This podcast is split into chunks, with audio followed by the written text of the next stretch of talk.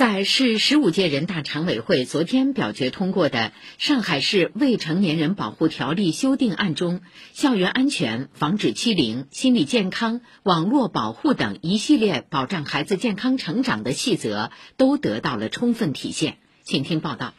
一位同学告诉我，他曾经玩过一款名为《心跳文学部》的心理恐怖游戏，游戏中有两位主要的女性角色以血腥恐怖的方式自残自杀了。他仍心有余悸地告诉我，现在看到白色的蝴蝶结，我还会想到那个疯掉的女性角色，会心里不适。我希望条例中能有所明确，对这些带有不良元素和主题的游戏进行规范和限制。在各大市媒体平台。有着大量新奇的视频，夹杂血腥、暴力、色情等不良信息，也让部分未成年人沉迷其中，无法自拔。我建议增加未成年人使用关于短视频网站的时间内容限制，强制要求平台开发未成年人模式以及防沉迷系统。不久前，应市人大法制委、常委会法工委邀请，二十多位未成年人代表走进人大，就上海市未成年人保护条例修订草案开展模拟审议，提出了以上诸多切实的意见建议。经过修订后的条例就专设了网络保护一章，对于相关主体共同做好网络沉迷、网络暴力、非理性消费、饭圈文化等网络乱象的预防与整治作出明确规定。市人大常委会法工委主任严瑞说。说，条例还规定，任何组织或者个人不得违法与未成年人进行与未成年人年龄、智力不相应的交易行为。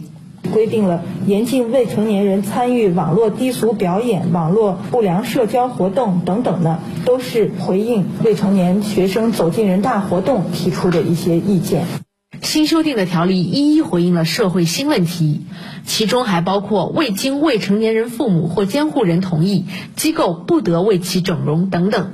而这次修法的另一大亮点是针对少数处于监护缺失、监护不当情形的困境未成年人群体，创设特别保护专章。条例首次明确，不得使未满八周岁的未成年人处于无人看护状态，不得安排未满十二周岁的未成年人乘坐摩托车后座和轻便摩托车等。市民政局副局长沈敏说：“如果说这个未成年人遭受到了监护人的相关的一些遗弃啊、虐待的话，他也可以向公安、民政、教育等主管部门所在的学校、村居委会，包括还有共青团。”妇联等请求保护条例呢也明确了，这些部门不得拒绝推诿，必须根据情况采取必要措施。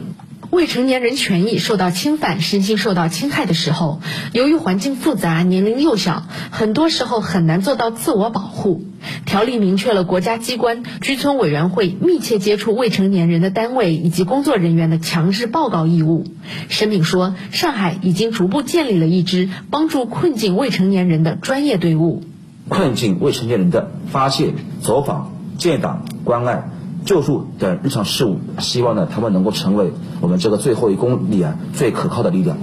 以上由记者于倩报道。